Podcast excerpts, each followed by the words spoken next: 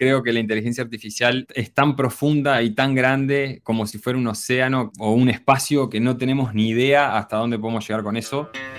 La voz, la voz, escucha las voces del diseño. La voz, escucha,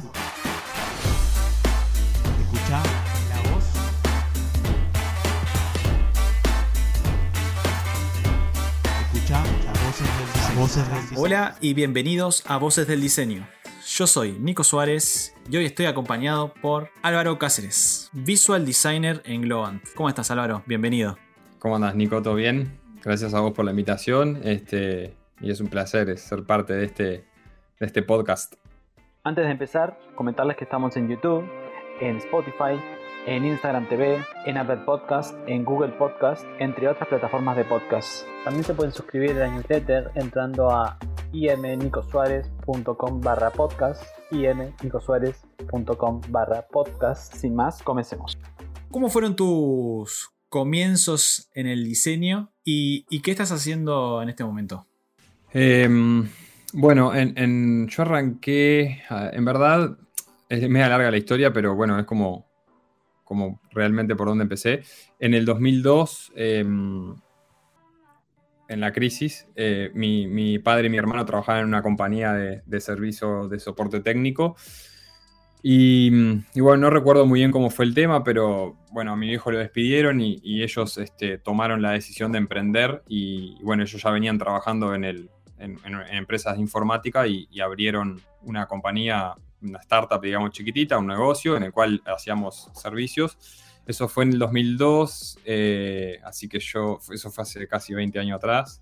Yo tenía 14, ponele. Así que más o menos ahí en esa edad empecé como a, a familiarizarme con el teclado y con la compu y con ese tipo de cosas. Obviamente desde chico mi, mi hermano me, me, me- me- me metió un poco en eso, con los juegos. Así que, eh, y bueno, y, y empecé a diseñar eh, más o menos con 18, 19 años, eh, ahí en, la empresa. Eh, ahí estuve más o menos eh, hasta el 2012 aprox. Eh, y bueno, después de eso decidí tomar mi camino, me, me- me fui de ahí este, y, y pasé a la, a- la parte de publicidad y marketing, que era un poco lo que me gustaba. Si bien en la empresa de, de- mi hermano, más que nada, eh, ya trabajaba con algunas cosas este, relacionadas a, las interfaces de, software, sin saber que, que- hoy, hoy, en día iba a ser este, UI designer o, o UX este, o, o diseñador de producto eh, digitales. Este, ya estaba como medio familiarizándome, así que volví al origen, digamos. Este, y bueno, después de eso, bueno, aprendí muchas cosas ahí en publicidad, eh, trabajé con clientes, este, ahí estuve bastante tiempo trabajando en eso. Y después, eh, bueno, hice una marca de... Creé, creé una marca con un, amigo y, y armamos un negocio que, era un- una cafetería y una marca que se llamaba Credo, que estaba ahí en la, en la Rambla. Eh, diseñábamos motos, eh, arrancamos un poco por, por- ese lado.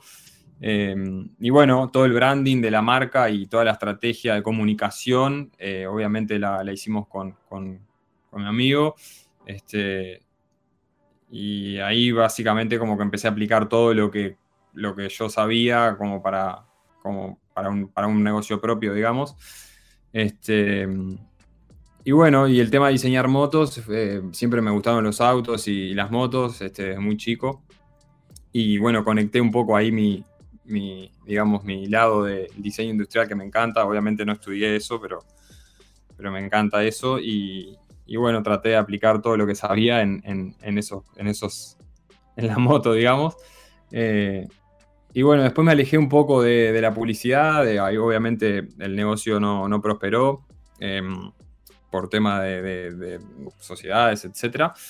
Este, y, y bueno, a partir de eso tomé la decisión de empezar a meterme 100% en la, en, la parte de software y tecnología. Y bueno, ahí empecé a trabajar en, en empresa para dos empresas eh, como freelance hasta que empecé a quedar más efectivo y bueno, estuve trabajando en compañías que se dedican a inteligencia artificial, chatbots, eh, toda la parte de automatización. Este, viví varias experiencias en estos años con, respecto a la, al rubro eh, software, digamos.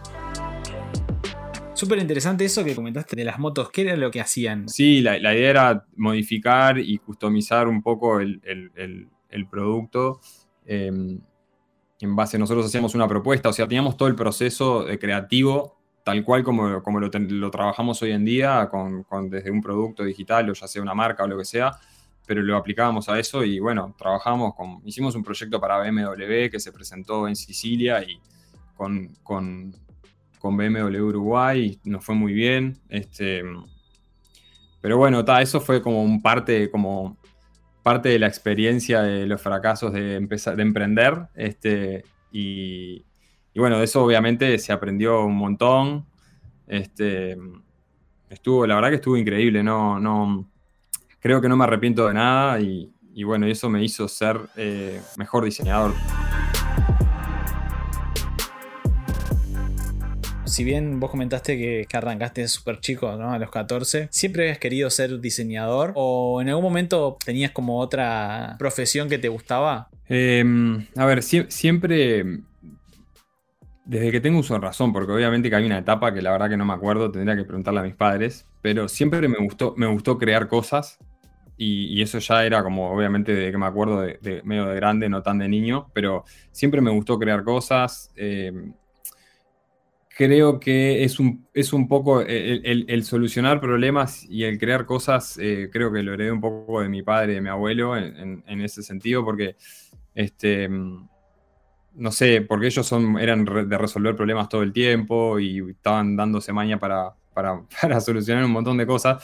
Entonces, este, eh, no sé, siento a veces eh, hago como una retro para atrás y, no sé, me pongo a pensar y a veces creo que viene de ahí, pero em, soy muy inquieto y, me gusta el diseño de interiores, me gustan los objetos, me gustan los autos. Eh, soy curioso de cómo está hecho, eh, pregunto mucho.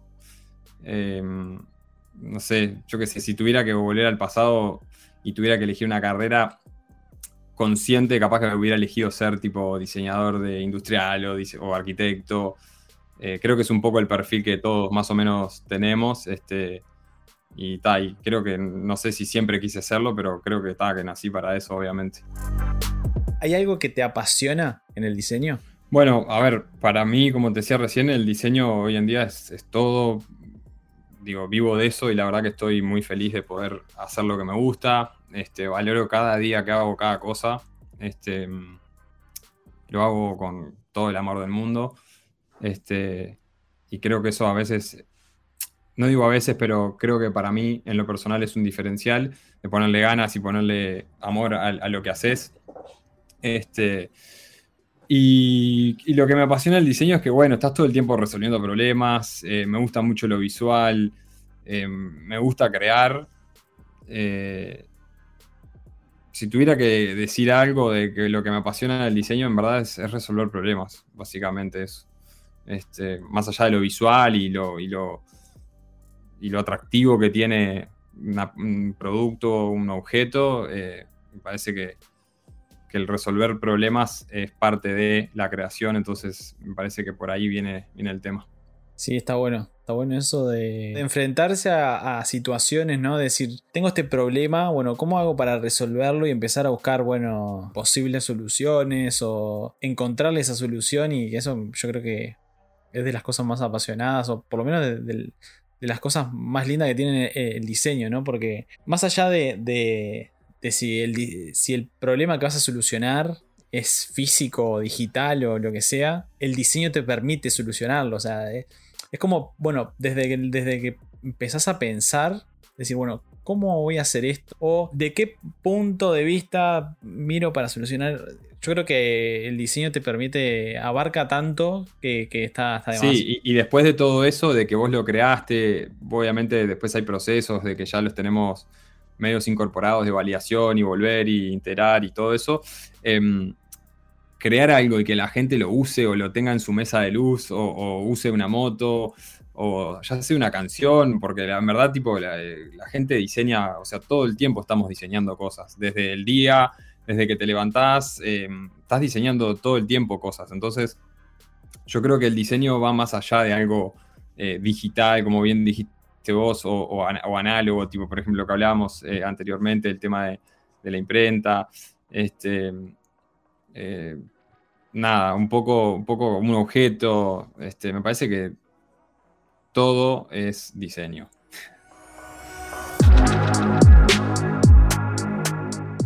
Varo, ¿tuviste eh, alguna experiencia eh, que te haya, o sea, en el diseño, ¿no? Que, te haya marcado. A ver, eh, por un lado, o sea, tengo como varias, pero voy a, hacer, voy, a, voy a mencionarte una que ya fue la que te mencioné arriba y obviamente no tiene nada que ver con, con los productos digitales.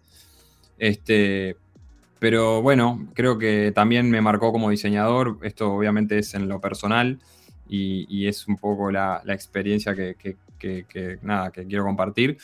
Este, el diseño, por ejemplo, eh, a ver, me pasó de que creamos una marca en el cual, eh, que fue esta, este proyecto que, hicimos, que nos dio la oportunidad de, hacer algo eh, fuerte en personalidad, fuerte en alcance, porque la realidad es que era una, una marca que estaba, que, conocía mucha gente, este, y fuerte en concepto. Entonces, creo que a nivel, eh, a nivel de experiencia como diseñador, este, eso me, me marcó mucho y, y bueno, creo que obviamente quedé, quedé, muy satisfecho con el resultado porque la verdad que el branding fue, fue muy bueno, el trabajo que se hizo desde el día uno fue muy bueno. Eh, y bueno, ta, en cierta forma gané mucha, mucho testing con eso. eh, y aprendí un montón de cosas que, ta, que realmente me han marcado. Eso es, esa es la realidad. Después, productos digitales de, para empresas que, que, no sé, que me hayan llenado o me hayan marcado y tuve un par eh, con, con, algunas compañías este, que gracias a las ideas y a la implementación y al diseño que tuvo, al impacto visual que tuvo, eh, generó cosas positivas en la compañía y en el cliente, pero en lo personal, que fue lo que me afectó a mí, digamos, eh, positivamente, fue, fue ese proyecto de Credo, que me parece que fue eh, un antes y un después. ¿Cómo ves vos el futuro de la industria? Eh, o más que nada, ¿cómo te la imaginás vos, no? Como te decía, esto es una, una, pregunta que me vengo haciendo hace, hace mucho tiempo, hace unos cuantos meses atrás. Este, se la, como te decía, se la hice a, se la hice a Martín. Eh, pero, mira, creo que para mí, ¿no? Yo capaz que porque estoy enfocado muy en, este rubro hace años y, y, creo que la inteligencia artificial son los padres, como se dice ahora, ¿viste? este, creo que la inteligencia artificial eh, eh, es, es, tan profunda y tan grande como si fuera un océano que, o un espacio que no tenemos ni idea hasta dónde podemos llegar con eso. Me imagino el futuro de la industria es... Eh, donde los asistentes de voz van a liderar la carrera y donde no tanto las pantallas. Creo que, creo que los asistentes de voz van a ser como los, los reyes este, en general, ¿no? Desde los Apple Watch, eh, los autos, hay una, hay una movida en la industria automotriz tremenda con los asistentes de voz, Mercedes-Benz, BM, todas las marcas de autos están creando sus propios asistentes de voz que te van a resolver un montón de cosas. Y para mí la inteligencia artificial es, eh, son los padres. Que nosotros estábamos hablando un poco de la creatividad recién. Y ahora yo te pregunto, ¿no? ¿Cómo estimulás vos eh, tu creatividad? Bueno, eh, obviamente que al, a nivel visual, eh, creo que utilizo el recurso que utilizamos todos, que es Dribble, Behance. Eh, tengo un montón de páginas tipo guardadas ahí que son el cofre de oro. Este, con inspiraciones y con páginas que me gustan, no sé, estudios de diseño de Holanda, Suecia, Noruega, que son tan despegados, este, Estados Unidos, etc. Eh, pero, pero bueno, eso es un poco a nivel visual. Lo que me pasa, que siempre le, le cuento a, a, mis amigos, es, es, que utilizo la música de, eh, utilizo la música cinematográfica para diseñar. Este, no sé por qué, no sé si a alguien más le pasa, no, no, no conozco a otra persona y a veces tipo pienso que estoy como medio loco, pero mm, me pongo de música de películas, me pongo músicas épicas, me pongo, yo qué sé, no sé, el soundtrack de The Crown eh, o el soundtrack de, Game of Thrones. Eh, tengo como una lista de infinitas listas en, Spotify de, música cinematográfica y eso es un poco lo que me hace hacer foco, digamos y me inspira y me, recuelgo, se me puede ir toda la noche y, no me doy cuenta.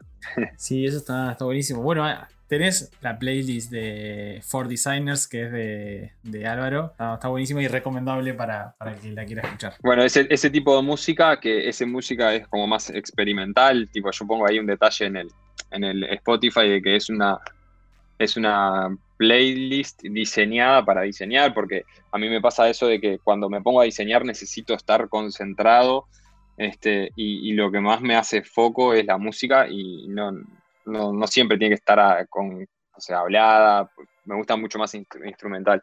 Y en esa playlist hay, hay, hay, de todo, pero hay más instrumental que, que, con letra, digamos, o, o cantada por alguien.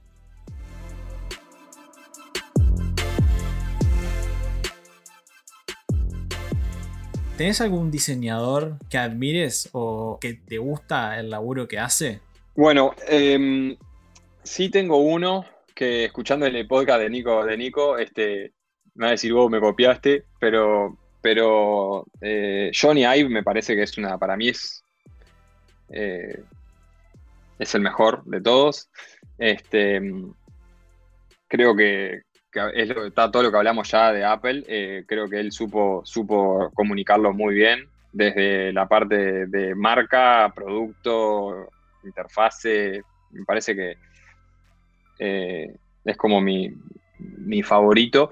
Eh, Chris Du me gusta mucho, que él está orientado más a, marketing y, a branding.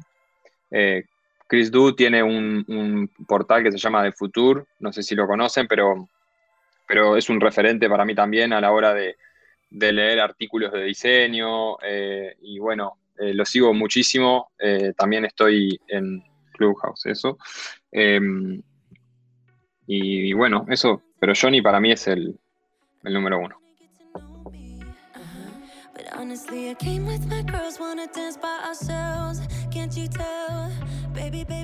¿Qué es lo más interesante que has aprendido en los últimos meses o en el último tiempo, capaz? Bueno, em, desde que entré a. Bueno, en verdad no, un poco antes, ya empecé a trabajar y a, em, pensar un poco el diseño en base a, productos con inteligencia artificial. Em, customer service, de, por ejemplo, chatbots, interacciones con usuarios, eh, de con respecto a, contact centers, ¿no? De banca. Eh, eso estuve en los últimos años. Eh, y bueno, me parece que va a ser el foco ese al cual le voy a meter eh, de acá en adelante. siento que, la industria está, se está inclinando para ese lado. Y bueno, estoy en un proyecto ahora en Globant que, requiere de, saber de eso, así que estoy metiéndole puro, a pura leña al fuego para poder, este, para poder, nada, aprender todo un poco más rápido y poder ponerme a tiro. Soy relativamente nuevo en, en entonces, este, pero nada, por suerte tengo un background de, de, AI, así que eso me, motiva a seguir todos los, todos los días a estudiar un poquito más.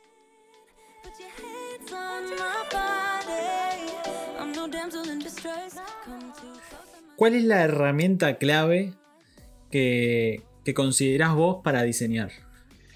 Bueno, em, a ver, en lo personal, obviamente uso Figma todo el día. Es, es como. Está en mi esposa y después está, después está Figma. Este, pero mm, obviamente que el, lápiz y el papel es, es, como el ABC, ¿no? Es, es de donde surgen las ideas, de donde notas, de donde, sale la inspiración para, para crear las pantallas. Pero la realidad es que como herramienta utilizo Figma y con, este giro que le dieron ahora, me parece que vamos a tener Figma para, para rato hasta que no salga otra que, bueno, que rompa un poco el mercado, que lo dudo, porque no hay con qué darle. eh, yo soy muy fan de, de Figma. También supe ser bastante fan de Sketch. Y, se decía, ¿no? Bueno, Sketch estaba. Era impresionante, estaba buenísimo. Y apareció Figma y rompió ahí el paradigma, ¿no? De, de la conexión. Más que nada, creo que el paradigma de Figma lo que rompió fue eh, la interconexión, ¿no? Y, y- se adaptó muy bien a, a la situación actual. eh, que eso está salado. Que, que permitió que, que miles de personas que de repente antes trabajaban en una, una única oficina, que estaban al lado, pudieran trabajar prácticamente igual, pero desde sus casas. Y eso está, está, está salado. Eso está. La, la verdad tuvieron una visión, porque obviamente nadie iba a predecir esto de la, de la pandemia, pero, pero ya que sea colaborativo, ya de, de poder visualizar de que el trabajo remoto iba a ser el futuro para las compañías de tecnología, que ya se venía dando desde antes de Figma en algunas compañías grandes, ¿no? Este, pero Figma, no sé, creo que salió en 2013, creo que fue, 2014.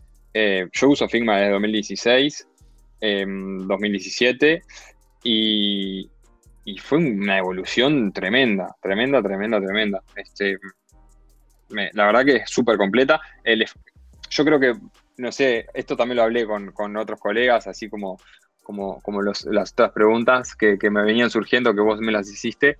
Este, hacia dónde va Figma, ¿no? Eh, me parece que, que va, a, eh, no sé, por ejemplo, le podrían poner una herramienta de, calls, por ejemplo, y que ya se, haga la, ya, se haga la videollamada mientras estás trabajando, por ejemplo, y no tener que usar Meet por un lado, el Jam por otro, o Mural o Miro, este, como que unificar todo ahí sería como lo más, eh, para mí, ideal, ¿no? De poder ya tener esa, esa instancia de, de- de charlar, este, está bueno. Pero la verdad que no sé, vamos a ver con qué nos sorprende en, este tiempo. Sí, salado. Hay, hay, hay una, una herramienta eh, que es muy similar a, a- Figma, que está surgiendo ahora, obviamente está en sus primeras fases, eh, que se llama Penpot, que, que es open source y, tiene muy buena pinta, la verdad que sí. Muy, muy, muy- súper interesante. Sí, sí. Sí, Penpot. Ah, está está súper interesante para pegarle una mirada. Obviamente está en fases iniciales, ¿no? Pero tiene ese plus, creo, adicional que es open source, ¿no? Entonces, ah, eh, creo que ahí entra otro, otro mundo. Pero está, está bueno, está- es recomendable. Varo, ¿trackpad o mouse? Mouse, toda la vida. Este, el, el trackpad, te soy sincero, en la agencia teníamos un compañero que, la- que lo usaba. Eh, yo soy zurdo, muy zurdo, o sea, con la derecha no hago nada, más que a lo sumo abrir el, el- picaporte de la puerta este, y meter los cambios del auto y chau, nada más. Em, y no podía entender cómo usaba eso hasta que un día no había mouse y tuve que usarlo todo un día y bueno, dije, uh, mirá, no está tan mal, es cuestión de costumbre como todo. Pero está, la precisión, eh, la precisión del mouse me parece que, no sé, hoy en día es como que tengo que aprender a usar la, el trackpad y me embolaría mucho. ¿RGB o CMYK? Bueno, em, creo que, que en base por lo que yo hago hoy en día, eh, RGB es el preferido, pero eh, el CMYK es culto. Es- para mí el CMYK es como, es como eso, es como, no sé, como son como los habanos, ¿viste? A la gente que le gusta fumar, bueno, fumar habano, bueno, CMYK es como eso de, son como la- las guitarras eléctricas viejas, tiene como eso de, de- de cultura que, que no, nadie lo va a poder reemplazar. Este, no sé, es como subirte a un auto clásico o subirte a un auto moderno. Eh, me parece que el CMYK tiene, tiene eso, eso encantador, pero prefiero el, el- el RGB. ¿Alguna tipografía que, que te guste? Me gustan muchas, eh, prefiero obviamente Helvética, creo que es una tipografía eh, que obviamente más allá de que está súper, eh, es súper buena y linda, es eh, muy famosa. Eh, hay que saber usarla, la Helvética, no es para, no es para gente no diseñadora, por ejemplo, no sé, armas una, un slide de Google y se lo pasas a alguien que, que te pidió para armar una presentación y si no aplica bien la helvética no queda bien, entonces tiene como su lado este, complicado, pero es mi, es mi tipografía favorita, este, pero no tengo una así que digas, este, O sea, es la helvética, pero hay un montón más que están muy buenas también. La Inter, Roboto, la de Google nueva está muy buena. Eh, no sé, pero helvética sí, sin duda es, creo que, una de mis preferidas.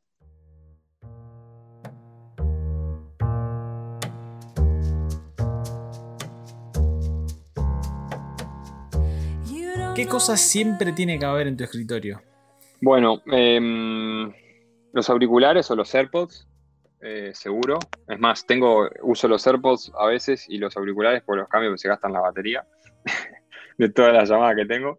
Em, tengo una, una, no sé cómo, no sé cómo, cómo es, pero es como una pantallita que se llama este, mm, Metric que es una pantallita digital que tiene, te pasa cosas, eh, por ejemplo, los mensajes de Slack, los mensajes de WhatsApp. Es una pantallita, después te voy a pasar el. pero está, busquen Metric en Google y ahí la Metric se llama, porque es, son- es francesa. Eh, y después tengo, bueno, tengo una- un, un Stream Deck de, para hacer los atajos, para las call, para mutear, para, para poner la cámara, prender, todo eso medio rápido. Y bueno, abrir los programas, esas son las cosas que tengo.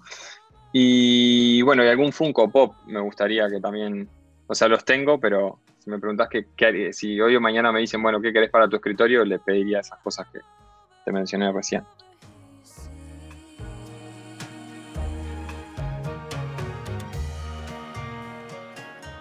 ¿Cuál fue el mejor consejo que te dieron alguna vez?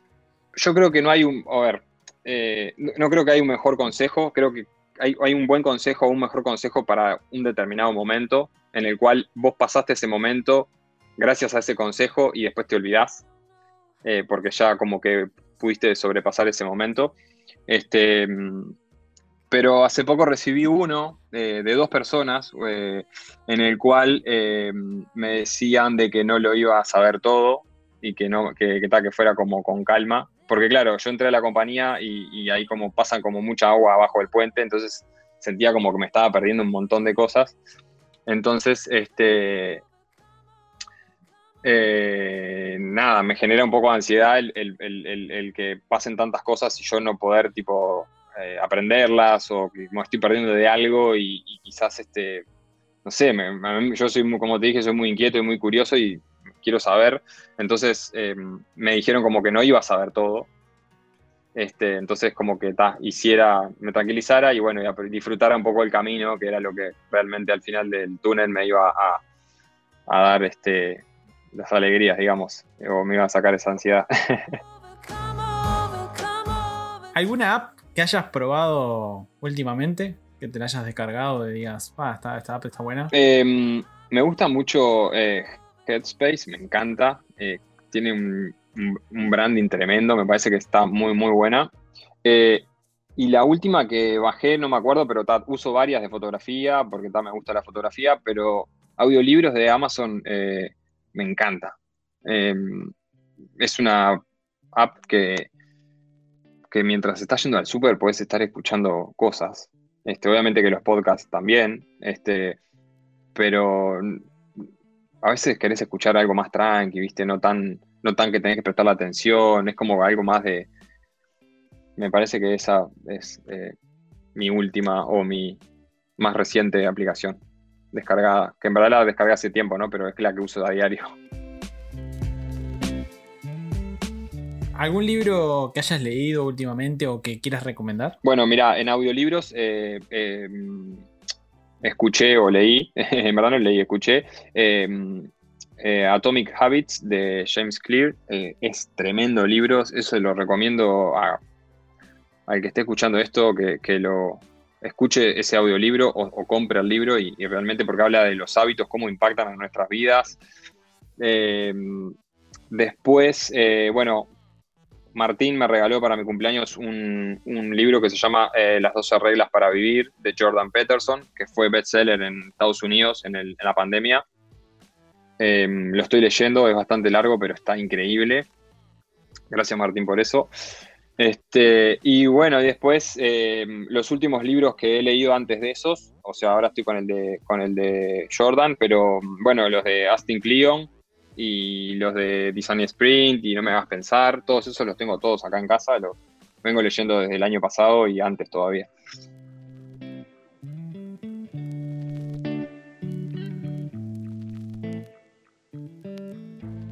Y, en esto de, bueno, seguir creciendo y que la comunidad y, voces del diseño eh, siga creciendo, ¿no?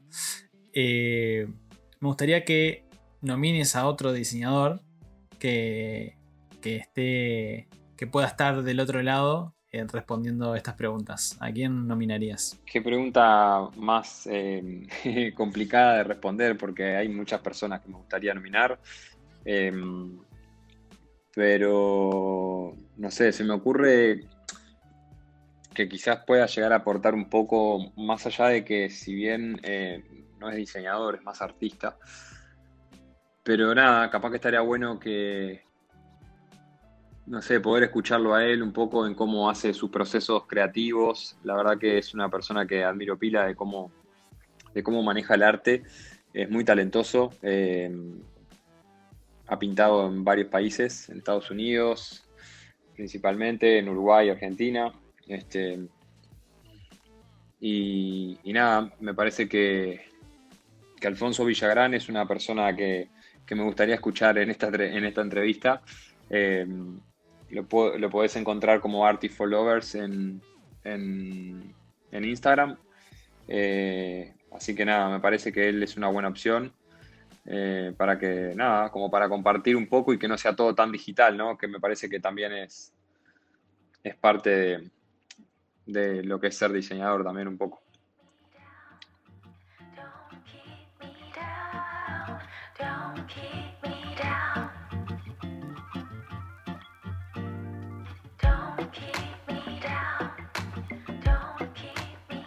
Y viendo un poco también eh, tu trayectoria y todo, ¿no? Eh, ¿Qué consejo le, darías a, nuevas generaciones de, diseñadores? Bueno, em, hace poco tuve que dar uno. Em, le recomendé que, bueno, que, obviamente no, tenga miedo, que se equivoque, que se va a equivocar mucho. Eh, obviamente son algunos consejos son son muy comunes en, todos, este, pero bueno, uno habla de la experiencia y si, le, preguntan, este, no tenga miedo a equivocarte, observa mucho, relacionate con las personas correctas, eh, visualiza un poco el, panorama y soñar bien alto. Soñar bien alto es, em, para mí es como el principal eh, y después eh, van a venir los otros, este, pero es como que como que me gustaría que, siempre apunten a, ese, a ese sueño inalcanzable y bueno, de a poquito vas a ir validando hasta que de a poco vas a ir concretando etapas y vas a ir llegando. Bueno, ¿cómo te podemos encontrar en las redes sociales y, que el que quiera comunicarse o que quiera charlar o que quiera, no sé, hablar contigo se pueda contactar? ¿Cómo, ¿Cómo te pueden encontrar?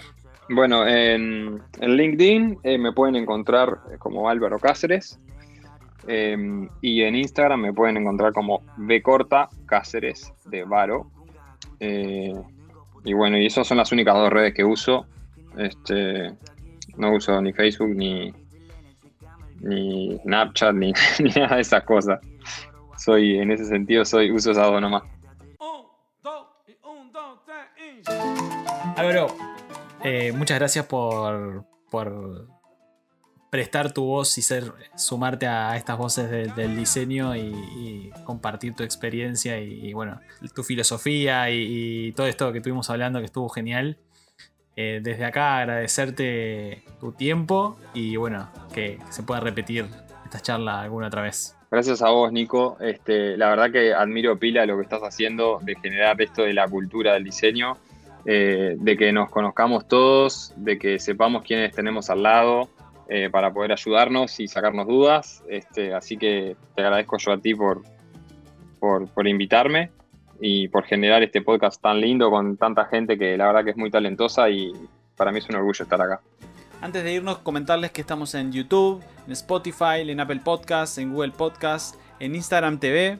Si haces un like y compartís, nos vas a estar ayudando a que otras personas y, y otros nos escuchen y escuchen estas voces. Así que muchas gracias por compartir y por darle like. Te mando un abrazo grande. Soy Nico Suárez y esto fue Voces del Diseño. Hasta pronto.